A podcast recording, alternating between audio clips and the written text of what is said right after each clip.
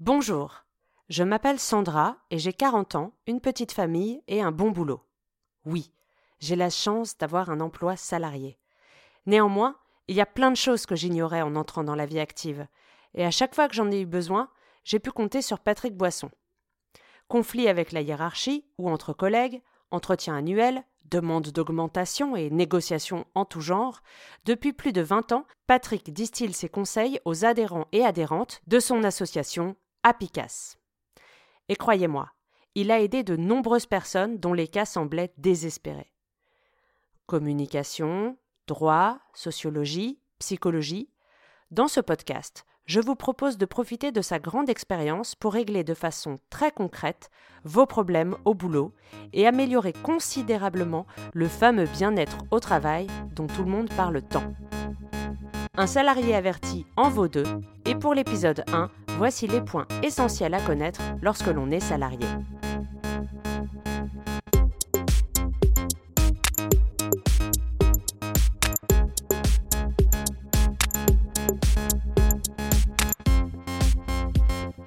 Bonjour, ainsi que l'a dit Sandra, il est utile de connaître quelques principes avant d'entrer dans une entreprise ou lorsque nous y sommes déjà depuis quelques temps.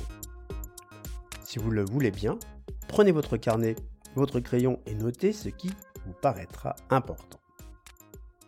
Tout d'abord, que signifie le mot salarié? C'est le nom qui est donné à la personne qui travaille dans une entreprise. L'origine, l'étymologie remonte à l'Empire romain. Les soldats touchaient une solde, sous forme de sel, denrée très recherchée à cette époque. Le sel était le salaire des soldats. Avec l'usage, ceux et celles qui percevaient un salaire sont devenus les salariés. Être salarié, cela s'apprend. Avant de prendre pour la première fois le volant d'une automobile, vous avez dû passer l'épreuve du permis de conduire, n'est-ce pas? Et alors, qu'en est-il lorsque vous entrez pour la première fois dans une entreprise? Que savez-vous de l'entreprise? Ce monde clos qui fonctionne avec ses règles, ses habitudes, ses rituels. Dans certains cas, vous êtes bien accueilli, bien encadré, et vous vous lancez dans votre mission. Dans d'autres situations, vous attendez que quelqu'un vienne pour vous expliquer ce qu'il faut faire. Les heures passent, rien n'arrive, puis vous essayez de faire quelque chose et les ennuis commencent.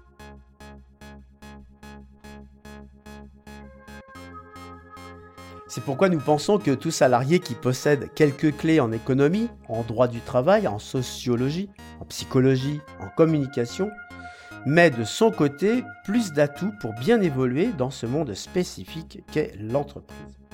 Nous aborderons ces thèmes au cours de nos prochains rendez-vous. Commençons par le contrat de travail. Vous serez payé à la tâche, au tarif syndical.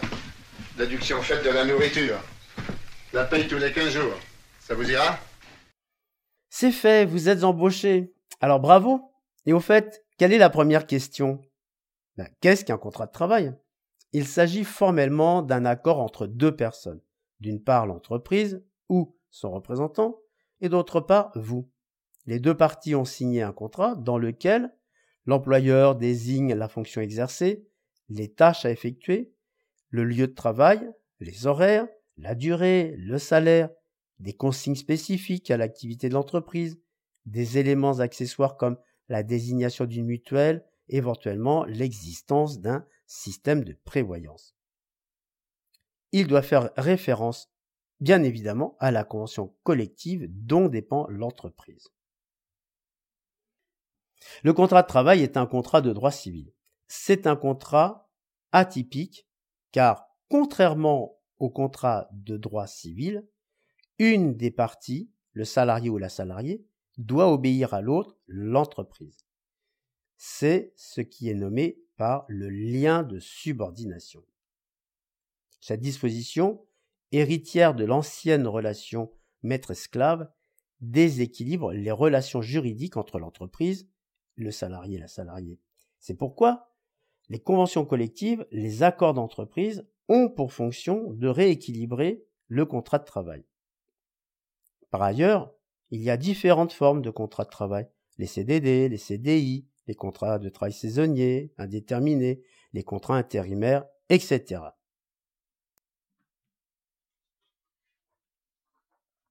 Alors vous comprenez bien qu'il est primordial de bien lire son contrat de travail avant de le signer. Puis au fait, euh, j'oubliais. Le contrat de travail, il s'exécute sur le lieu de travail et pendant les heures de travail. Voyons la définition de poste.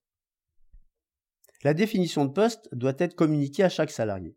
Elle définit les tâches à effectuer et évite les litiges sur ce qu'il faut faire ou ne pas faire. Prenez soin, là encore, de lire attentivement ce document. La feuille de paye que vous allez avoir chaque mois est un élément essentiel. Elle prouve l'existence du contrat et de la réalité du contrat de travail. Surtout dans des situations où vous n'avez pas reçu votre contrat de travail. Elle permet de vérifier des éléments du salaire. Salaire brut, cotisation sociale, qui sont obligatoires, les heures supplémentaires, la prime de transport, indemnité de repas, l'indication des jours de congé, le prélèvement de l'impôt à la source, le salaire net et enfin les prélèvements pour une mutuelle. À vous de bien vérifier tous ces éléments, d'habitude. Au sujet des cotisations sociales, elles sont dues par les salariés et par l'entreprise. Il y a deux façons de considérer les cotisations sociales.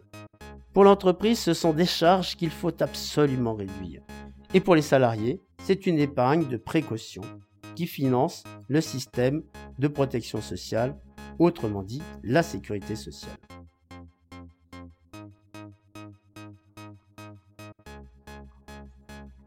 Cela finance la maladie, les accidents de travail, la prévoyance, la retraite, le chômage. Alors veillez bien à ce qu'elles figurent sur votre fiche de paye et parfois il est utile de vérifier qu'elles sont bien prélevées et adressées à un organisme, l'URSSAF, Union de recouvrement pour la sécurité sociale et les allocations familiales, qui les collecte puis les répartit dans chaque branche de la protection sociale. Par ailleurs, ces cotisations sociales vous donnent accès aux soins en cas de maladie, d'accident, d'accident du travail, de maladie professionnelle et enfin d'activité professionnelle à une pension de retraite. Vous comprenez l'importance de ce dispositif et la nécessité de le protéger et de l'améliorer. Vous semblez oublier en effet, mes amis, que vous n'êtes que des salariés, c'est-à-dire les êtres les plus vulnérables du monde capitaliste, des chômeurs en puissance. Faire peur aux salariés, c'est un sport national. Vous nous coûtez trop cher. Si vous n'êtes pas content d'émissionner, il y en a d'autres qui attendent dehors. Oh, les jeunes, vous n'aurez pas de retraite, la sécu est en déficit. J'en passe, et des meilleurs. Voilà ce qui attend les nouveaux arrivants dans le monde du travail ou ce qu'entendent au quotidien ceux et celles qui sont déjà en poste. Alors, être salarié sans avoir peur, c'est possible. Nous reviendrons sur ce point, car il n'y a aucune raison d'avoir peur, d'aller au boulot avec la peur au ventre, de stresser, de mettre fin à ses jours. Disons qu'aucune entreprise ne mérite ces sacrifices. Il y a aussi, heureusement, des personnes qui aiment aller au travail, qui s'entendent bien avec leurs collègues, trouvent une bonne ambiance dans l'entreprise. Et ça, c'est l'idéal. Enfin, être salarié, c'est comme nous l'avons déjà suggéré, euh, bah d'abord, nous ne naissons pas salariés. Être salarié, ça s'apprend. Être salarié, c'est avoir un statut social. Être salarié, c'est exercer une fonction économique. Être salarié, c'est aussi une façon de gérer une carrière professionnelle. Être salarié, c'est aussi dépendre de l'entreprise. En revanche, être salarié, c'est aussi être citoyen.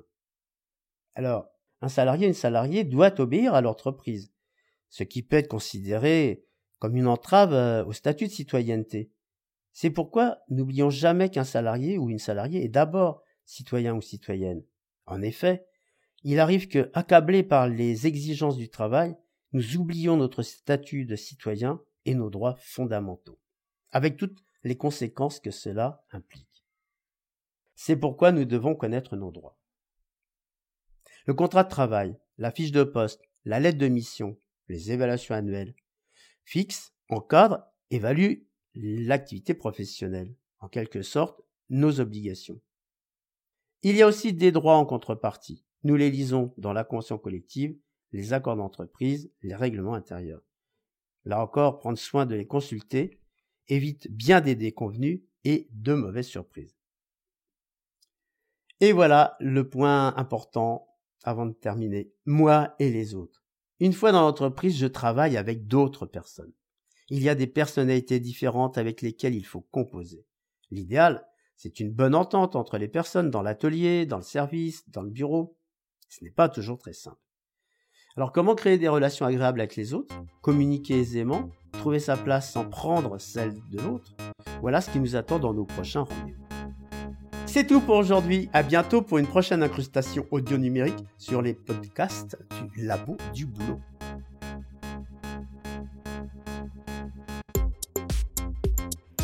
Merci Patrick Boisson et merci à toutes celles et ceux qui nous ont écoutés.